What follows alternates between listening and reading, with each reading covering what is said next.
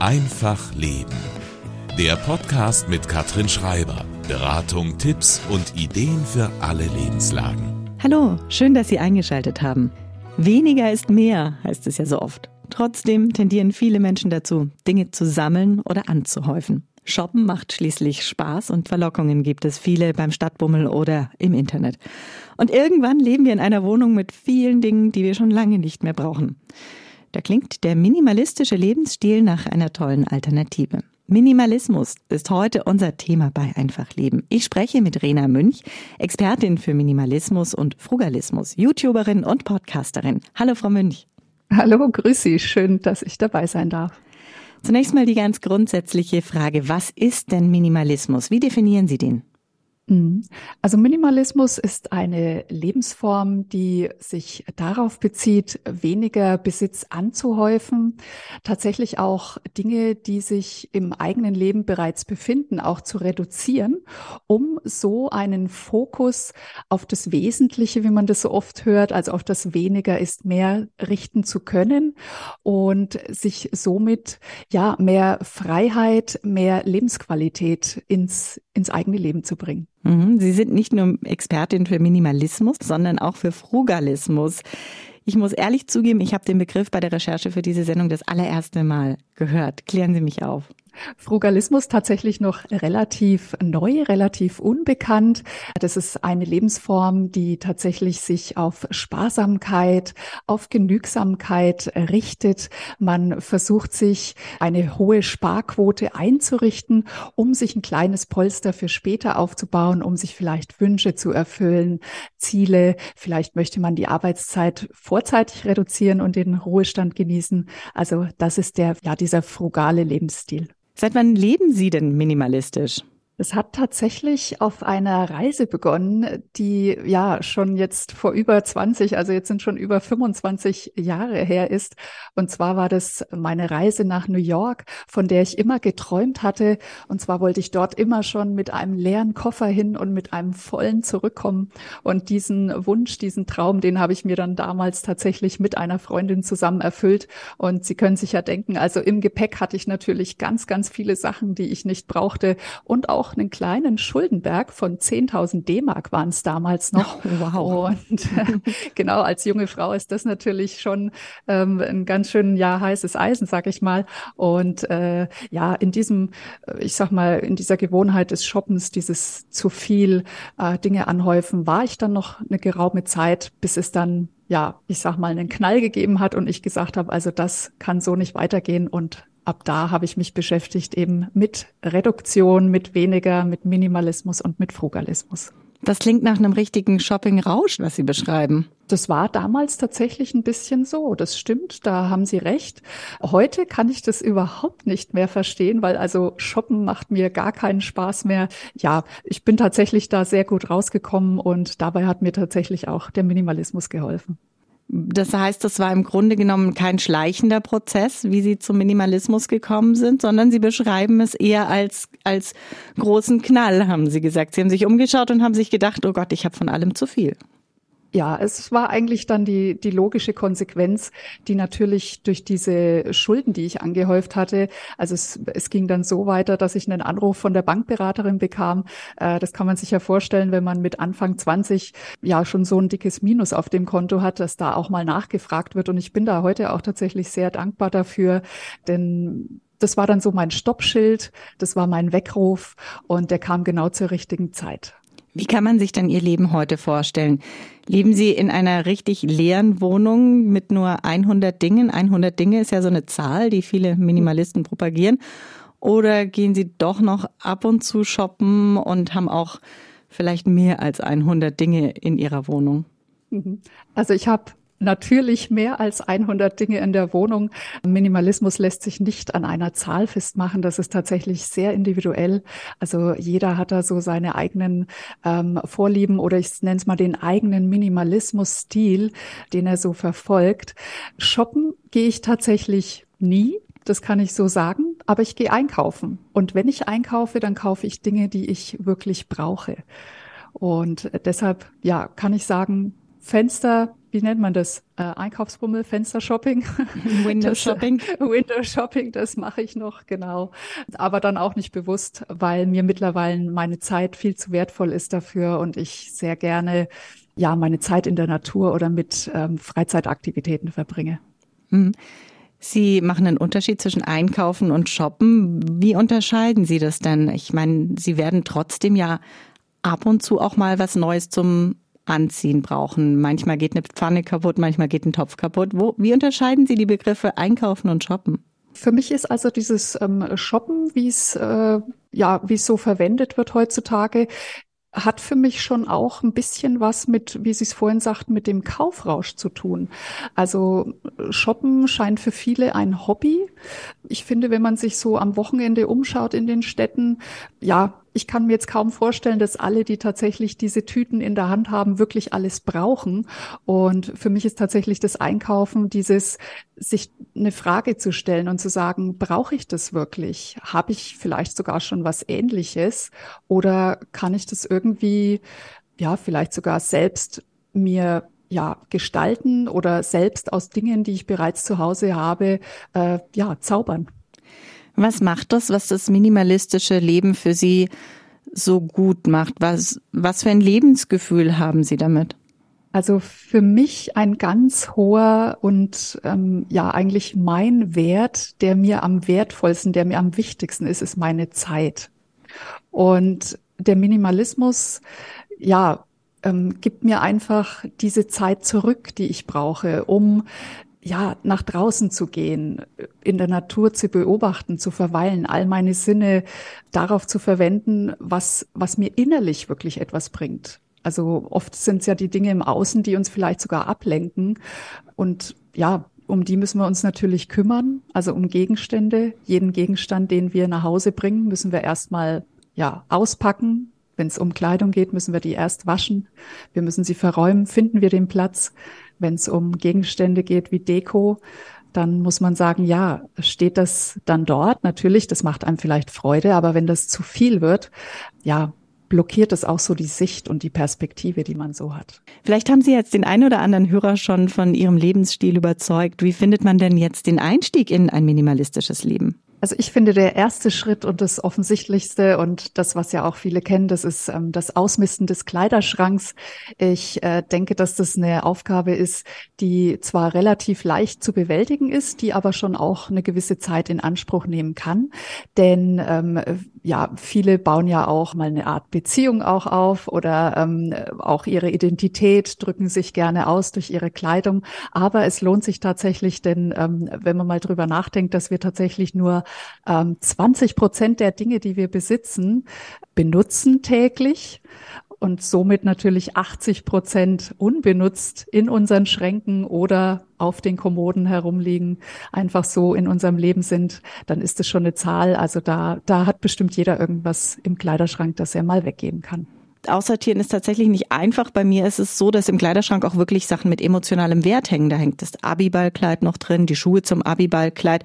Wie fange ich denn am besten an mit dem Aussortieren? Hm, also beim Aussortieren ist ja auch oft das Problem, dass es da ums Loslassen geht.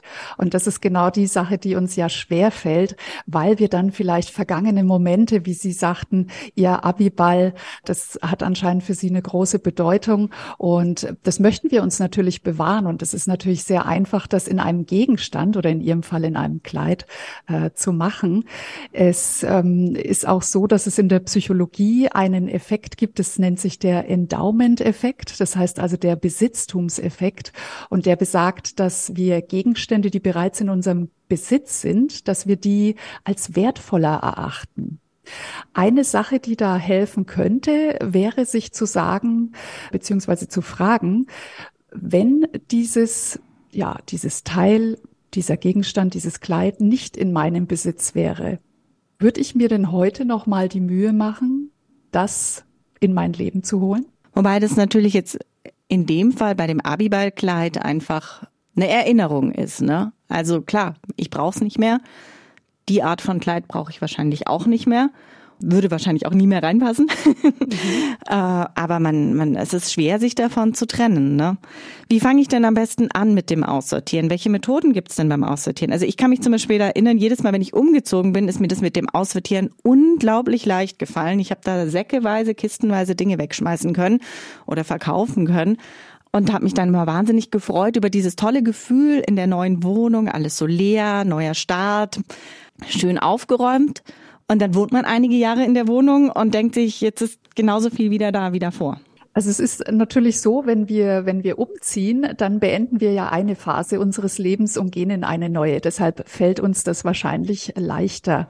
Es gibt natürlich ganz viele unterstützende Methoden im Minimalismus, wie man startet, wie man beginnt mit dem Ausmisten, aber auch mit dem Minimalismus an sich. Und da würde mir als erstes die 30 Tage Minimalismus Challenge einfallen. Also ähm, dazu gibt es auch eine PDF, die man sehr gerne bei mir auf meiner Internetseite herunterladen kann. Das ist einfach das Ausmisten in Kategorien und überfordert jetzt vielleicht Anfänger nicht. Denn ich muss sagen, also so eine ganze Wohnung, beziehungsweise wenn wir schon starten, eine Küche zum Beispiel auszumisten, das kann eine wirklich große Aufgabe sein, die einen überfordert, die tatsächlich auch mehrere Stunden oder manchmal auch Tage andauert, wo man ja all die Dinge äh, dann vor sich sieht, die man tatsächlich dann verkaufen, verschenken oder weggeben muss. Und das sind so Mammutaufgaben, die man da vielleicht vermeidet, indem man das Schritt für Schritt, also jeden Tag eine kleine Kategorie im, ja, im Leben, im Besitz ausmistet. Nochmal zurück zum Thema emotionale Gegenstände. Man hat ja auch noch Erinnerungsstücke vielleicht von, an Verstorbene in der Wohnung, an, an die Großeltern zum Beispiel. Muss ich mich wirklich, muss ich mich auch von diesen emotionalen Gegenständen trennen? Oder sind es die, die dann am Ende vielleicht übrig bleiben sollten? Also müssen, ähm, müssen muss man grundsätzlich schon mal nicht im Minimalismus. Es ist, wie gesagt, sehr individuell. Jeder hat ähm, auch sein bestimmtes Tempo, um Dinge loszulassen. Und vor allem bei Erbstücken, ähm, da ist ja wirklich auch ganz viel Gefühl, ganz viel Liebe dabei. Da steckt vielleicht auch noch viel Trauer drin. Und da ist es wichtig zu verstehen, beim Loslassen und Weggeben darf auch Trauer beziehungsweise ja, Schmerz da sein. Das ist wirklich genauso wie in dem Prozess, wenn man diesen Menschen dann begleitet oder weggehen sieht. Das darf sein, das ist auch okay. Was man natürlich machen kann, wenn man sagt, okay, ich möchte jetzt minimalistischer sein. Also ich habe das damals auch so gemacht bei meiner Oma. Die hat mir natürlich einige Gegenstände gegeben und es gibt auch ganz viele Fotos von ihr, die für mich einen hohen Wert haben. Und ich habe mich dann einmal auch wirklich einen Nachmittag lang hingesetzt, habe mir die Dinge angeschaut und mir gesagt, also welche möchte ich wirklich physisch besitzen und habe davon auch noch einige behalten, auch einige wunderbare, wunderschöne Fotos, die für mich einfach pure Erinnerung sind. Und die Dinge, bei denen ich mir jetzt so ein bisschen, ja, ich sag mal, unsicher war oder gesagt habe, ich, ich behalte jetzt vielleicht nur, ja, wegen dem schlechten Gewissen, die habe ich abfotografiert. Mm. Und so mhm. habe ich diese Erinnerung für mich ähm, bewahrt.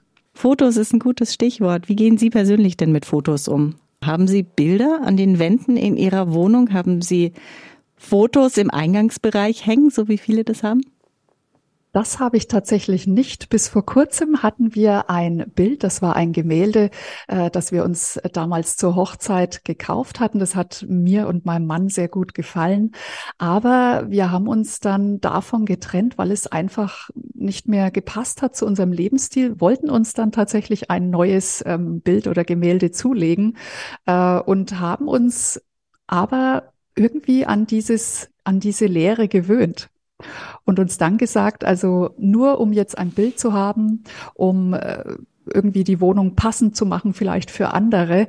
Äh, nee, das machen wir nicht. Also wir lassen das jetzt so und wenn irgendwann die Zeit gekommen ist, dann ähm, schauen wir mal, vielleicht kommt irgendwann ein Bild oder ein Foto in unser Leben, das äh, für uns den Wert ähm, ja spiegeln soll und äh, das dann auch so zum Ausdruck bringt, aber das nicht.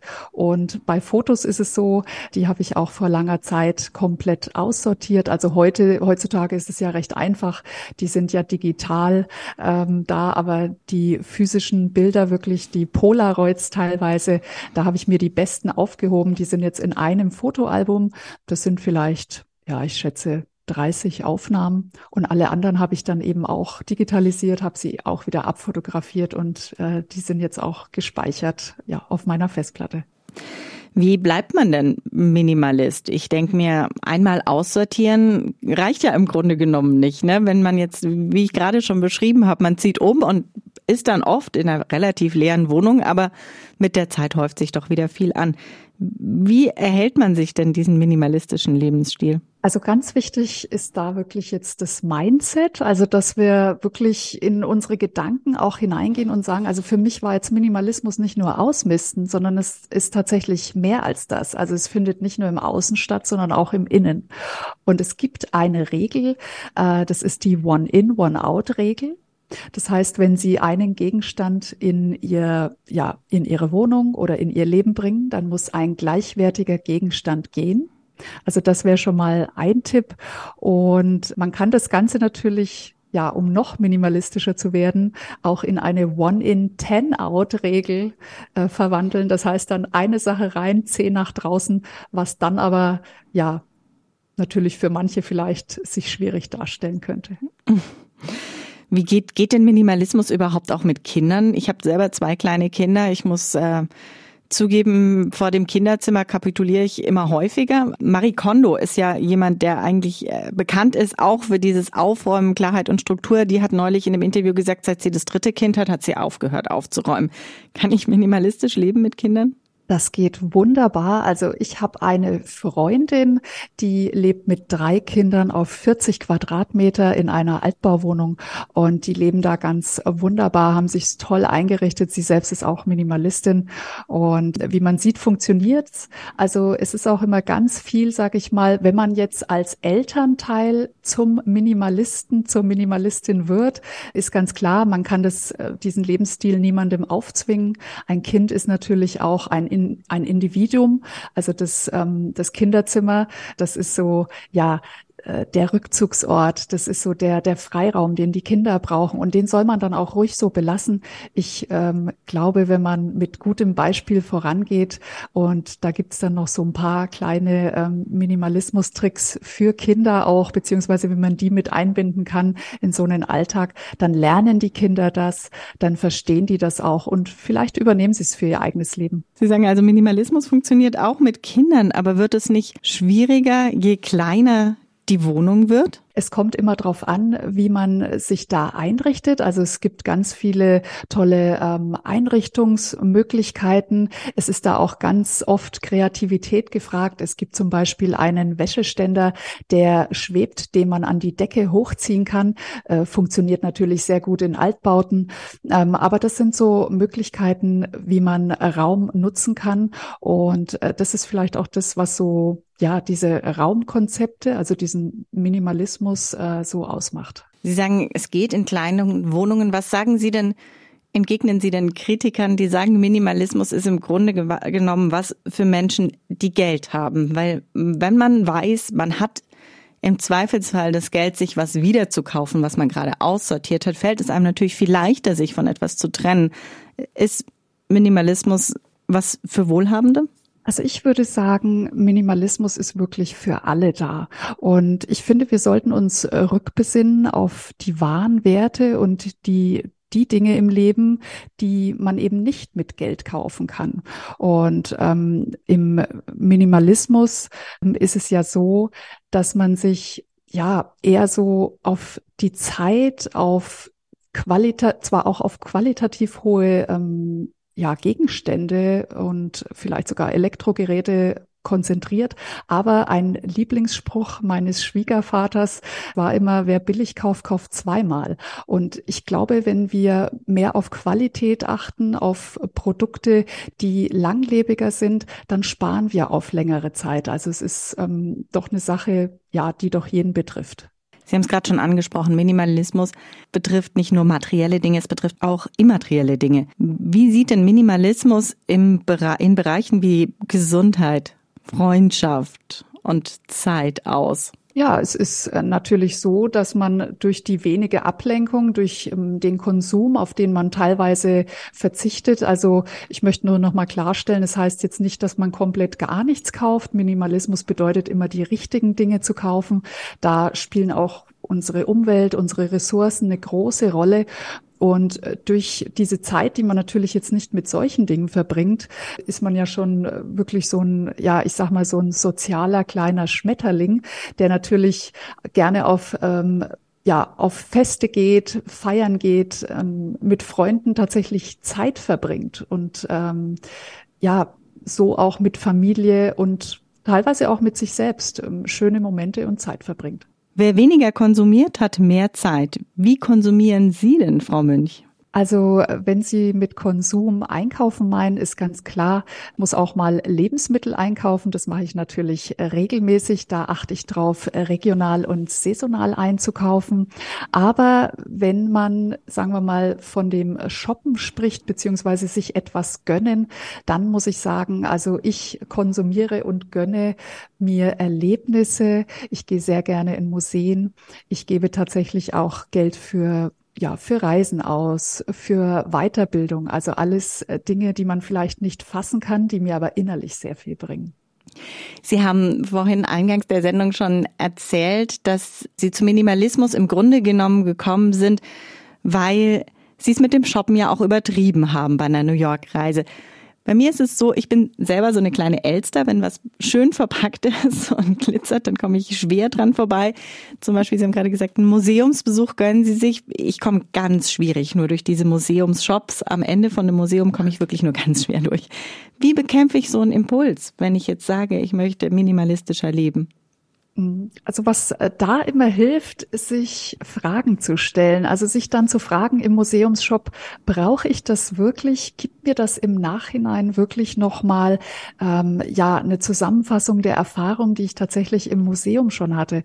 Oder hilft es mir vielleicht diesmal zu widerstehen und wirklich jetzt mal auch stark zu sein? Also es hat auch ganz viel mit Disziplin und Selbstkontrolle zu tun und einfach zu sagen, nee, heute nicht. Also ähm, der Museumsbesuch Besuch, das war für mich jetzt genug.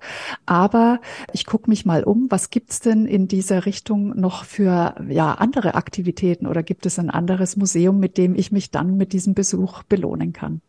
Ah, das der Belohnungseffekt quasi. Wir belohnen. Es kommt immer nur auf die Belohnung an. Genau. Wir belohnen uns ja auch gerne immer mit dem Shoppen. Wir haben gerade schon über Tipps gesprochen, wie man bewusster konsumieren kann, wie man diesen Impuls bekämpfen kann, wenn man Dinge sieht, die schön verpackt sind, die die innere Elster wachrufen.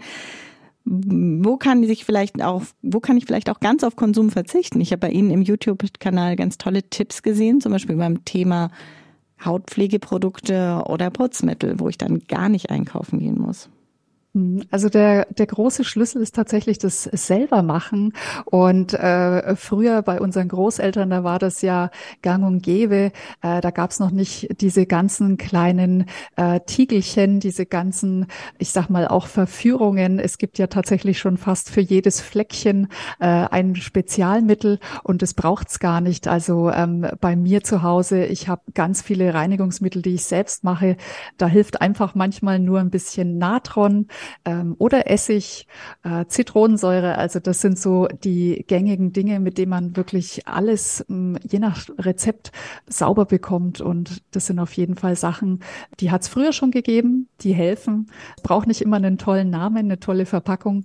Sieht auch manchmal sehr nett aus, wenn man sich vielleicht selbst einen Orangenreiniger zum Beispiel macht. Also ist alles äh, Natur pur und wertvoll, nachhaltig. Also mehr kann ich mir einfach nicht vorstellen. Sie haben erzählt in einem Video, Sie waschen sich die Haare mit Roggenmehl. Wie funktioniert das? Ah, das funktioniert super. Also meine Haare werden tatsächlich am besten. Ich äh, wasche auch ab und zu mal die Haare mit einer Haarwaschseife, aber ich muss tatsächlich sagen mit dem Roggenmehl. Also das ist ein ganz einfaches Rezept. Es darf auch nur Roggenmehl sein. Also bitte keine andere Sorte ausprobieren, denn das klebt. Äh, und zwar mischt man sich einfach Roggenmehl mit Wasser. Das ist dann so eine milchige ja, Essenz, sage ich mal, die man sich dann ins nasse Haar einfach mal so reinschmiert und äh, dann auswäscht, äh, gründlich auswaschen und ja, das, das war's auch schon. Also es muss nicht immer schäumen, es schäumt natürlich nicht. Da kann man sich also viel Geld sparen. Eine persönliche Schwachstelle von mir ist äh, zum Beispiel der Coffee to go. Wenn man das hochrechnet, zwei bis drei Coffee to go im, in der Woche, dann ist man schnell bei 50 Euro im Monat. Coffee to go ist bei Ihnen vermutlich ein No-Go, oder? Ein absolutes No-Go. Also ich habe auch immer meinen äh, meinen Thermobecher dabei, den, äh, wenn ich aus dem Haus gehen muss, dann befülle ich mir den, da weiß ich, was ich habe und es spart natürlich wirklich Geld. Also Sie haben es schon vorgerechnet, ich habe da auch ein Video drüber. Das ist äh, im Frugalismus die 752-Regel und da kann man sich einfach ausrechnen, wie viel Geld man gespart hätte, ja, wenn man das über zehn Jahre angelegt hätte, dieses Geld. Und beim Coffee to go, da habe ich einfach mal gerechnet, gerechnet mit drei Euro pro Kaffee. Ich glaube, das kommt so hin. Ja, und ich würde sagen, inzwischen sind es fast vier äh, bis fünf und in ja, München sowieso. ja, ich habe es ich hab's gut gemeint. Da habe ich dann eben drei Euro äh, pro Kaffee mal fünf Arbeitstage und da kamen wir tatsächlich auf die Summe von 11.280 Euro innerhalb von zehn Jahren, die Wahnsinn. dafür ja, genau. Und der Nachhaltigkeitsaspekt, also äh, wenn Coffee to go, dann gerne in einem Thermobecher, denn der Müll, der da anfällt, ist natürlich auch, da gibt's ja heute diese Recap-Systeme, aber wenn es im Becher angeboten wird, dann vielleicht lieber Nein sagen. Hm. Da sind wir schon beim Thema Sparen und im Grunde beim Thema Frugalismus. Sie haben es eingangs der Sendung schon mal definiert. Wie sind Sie denn zum Frugalismus gekommen? Mhm. Das war ja dann die automatische Konsequenz, nachdem ich aus New York kam und dann den Anruf von der Bankberaterin bekommen habe. Und wir haben dann erstmal einen Plan natürlich äh, gemacht, wie ich diese Schulden abbaue. Das habe ich dann innerhalb von eineinhalb Jahren geschafft. Ich wollte das in einem sehr äh, kurzen Zeitraum schaffen. Ja, und ich wusste dann auch, also irgendwas stimmt da auch nicht. So richtig weiß ich nicht Bescheid über Geld und habe mich dann belesen, habe äh, Seminare besucht und ja, so hat es so seinen Lauf genommen. Wenn Sie jetzt so viel sparen, wie finden Sie denn dann die richtigen Anlagemöglichkeiten? Hm, da gibt's ganz einfache Parameter. Das Wichtigste ist, glaube ich, dass man sein Vermögen, das Geld streut. Also, dass man das nicht, ich sag mal, man kennt ja diesen Spruch, leg nicht alle Eier in einen Korb. Genau. Und so, ja, ist es einfach auch bei der bei der Anlage des eigenen Geldes. Also nicht jetzt alles unter dem Kopfkissen parken, sondern mal gucken, wie viel Prozent kann ich wo vielleicht hineingeben und verstreuen. Legen Sie dann auch Wert auf nachhaltiges Anlegen? Das ist bei mir mittlerweile so. Also ich habe diesen Trend natürlich auch vor zwei, drei Jahren mitbekommen und war da erstmal richtig happy. Aber wenn man sich das ganze Thema Greenwashing mal anschaut, also es sind tatsächlich teilweise Unternehmen in diesen Fonds, die das anbieten, die für in meinen Augen aus meiner Perspektive jetzt wenig mit Nachhaltigkeit zu tun hat. Deshalb für mich diese, diese Anlageform ja jetzt eher, eher nicht so wichtig. Sie haben an einer Stelle mal gesagt, wenn man das mit dem Frugalismus schon sehr früh beginnt, kann man eventuell schon mit 40 in Rente gehen. Ist es wirklich möglich? Wenn man natürlich früh genug beginnt, dann ist es bestimmt möglich. Ich denke aber, dass dieser Ausdruck äh, Rente mit 40, da gibt's ja auch ein Buch drüber, dass das eher so als Metapher gesehen wird oder zu bezeichnen ist, weil das natürlich nur ausdrücken soll, was möglich ist. Und es ist auf jeden Fall möglich. Also es gibt ganz viele Beispiele. Ähm, ich denke an sich, dass vielleicht Frugalisten gar nicht so, ja, das Ziel verfolgen, gar nicht mehr zu arbeiten, sondern einfach das zu tun, was ihnen Freude macht. Was ist denn Ihr persönliches Ziel? Wann möchten Sie in Rente gehen? Ah, ich möchte nie in Rente gehen. Also mir macht mein Job Riesenspaß. Ich möchte am liebsten, das habe ich auch schon mal irgendwo gesagt, bis 110 arbeiten. Also ich denke, wenn man wirklich Freude hat, dann kommt es einem auch nicht wie Arbeit vor. Das ist, das ist dann Zeit, die man auch gerne verbringt und auch gerne Menschen hilft dabei, ihr Leben ja in die richtige Form zu rücken. Und das macht einfach Spaß. Das heißt, für Sie ist der frugale Lebensstil nicht das Mittel, um früher in Rente zu gehen, sondern um sich mehr Freiheiten zu gönnen. Genau, Freiheiten, aber auch Möglichkeiten. Also wenn wir mal gucken, man wird natürlich, also ich möchte natürlich mindestens 110 werden, man wird immer älter, aber äh, es ist mit Sicherheit so, also ich merke das heute schon, dass es immer mal ein bisschen zwickt und zwackt an irgendwelchen Stellen. Und mit dem Älterwerden kommen wahrscheinlich auch mehr Herausforderungen oder auch mal ähm, ja Dinge auf einen zu, die man vielleicht so nicht gesehen hat. Und da dann mit einem finanziellen Polster dazustehen, äh, äh, das ist auf jeden Fall die Sache, die für mich ja besser funktioniert. Frau Münch, zum Abschluss, falls wir Hörer jetzt schon überzeugt haben vom minimalistischen Lebensstil, was sind Ihre drei wichtigsten Tipps für den Start? Ja, wer also in ein minimalistisches Leben starten möchte, sollte auf jeden Fall mal die Methode 10 Minuten Minimalismus ausprobieren. Das heißt einfach jeden Tag 10 Minuten durch die Wohnung tanzen, am besten bei schöner Musik und sich ein paar Gegenstände, die man ja so anguckt und sich sagt, hier, was ist das denn? Einfach mal weggeben, ausmisten.